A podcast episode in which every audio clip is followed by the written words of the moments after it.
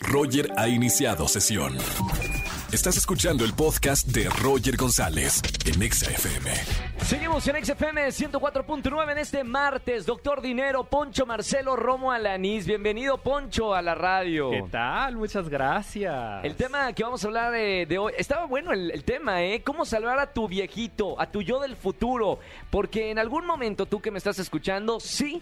Vas a ser un adulto mayor. Wow. Y hay que preocuparnos por ese yo del futuro, ¿no, Poncho? Es que justamente ese es el tema, porque luego cuando empezamos a hablar de, oye, la jubilación, cuando pues cada quien tenemos una jubilación diferente. Algunos queremos estar en la playita, otros queremos eh, eh, pues vivir como hipster, otros como hippies. Entonces cada quien tiene su jubilación. Claro. Pero luego también alguien por ahí dice, ¿y qué tal si me muero mañana? O sea, ¿por qué me voy a tener que estar preocupando por mi viejito si igual y ya no llego ni a mañana? Y sí, puede que llegue. sí. Pero lo más probable es que sí. Es que ese es el tema. Que Claro. luego estamos muy preocupados y entiendo, porque estamos preocupados por los gastos de mañana, cómo va a pagar la renta, cómo va a pagar los servicios. Pero el estar tan enfocados en el hoy, se nos va lo que va a suceder en el futuro. Alguien podrá decir, pero yo soy Godín, yo tengo mi afore, en otras palabras, tengo de, de las prestaciones en la empresa, hay una parte del dinero que se está guardando para cuando me jubile. Pero es muy poquito, ¿no? Es que ese es el tema.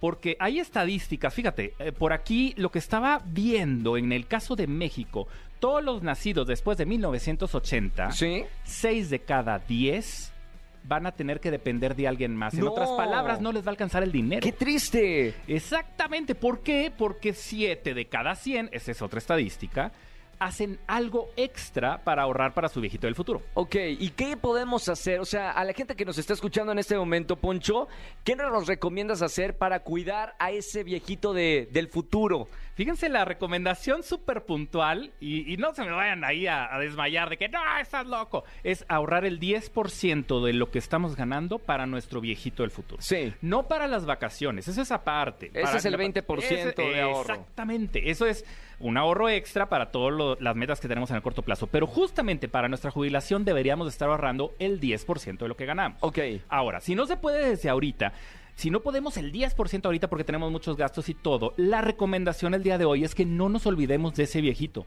Claro. Tenemos que hacer algo al respecto porque, sinceramente, si le dejamos la tarea al gobierno, en otras palabras, ay, van a cambiar las leyes, ahí la empresa eh, va a estar ahorrando para mi afore, no va a alcanzar.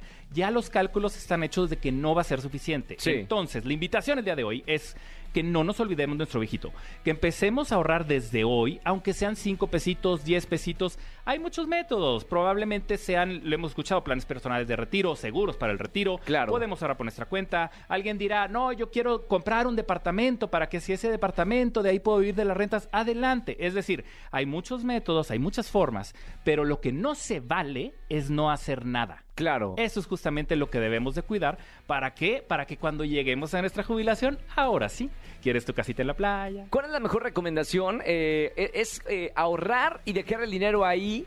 Digo, para la gente que no nos eh, alcanza para invertir, o lo ponemos en una, en una inversión que te haga crecer el dinero. Eh, ¿Cómo podemos hacer eh, que, que ese dinero no se devalúe? Fíjate, muy buena pregunta, porque al final de cuentas estamos hablando de dinero que no lo vamos a tocar hasta que nos jubilemos. Correcto. Por lo tanto, existen muchas formas. Si estamos en una empresa, preguntemos al Departamento de Recursos Humanos. Normalmente tienen algunos productos que se llaman fondos de pensiones. Sí. Entonces hay que preguntar por ahí. ¿Tenemos algún amigo que vende seguros? Hay que preguntarle, porque existen productos para eso, para la jubilación.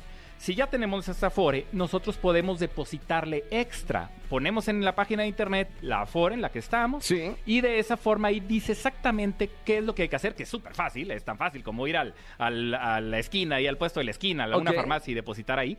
Y de esa forma estamos ahorrando justamente para eso. ¿Por qué? Porque esos instrumentos están diseñados para el futuro, para la jubilación. Para que no se devalúe ese dinero, Correcto, ¿no? para Con que inflación. no se devalúe. Hay muchas formas de hacerlo.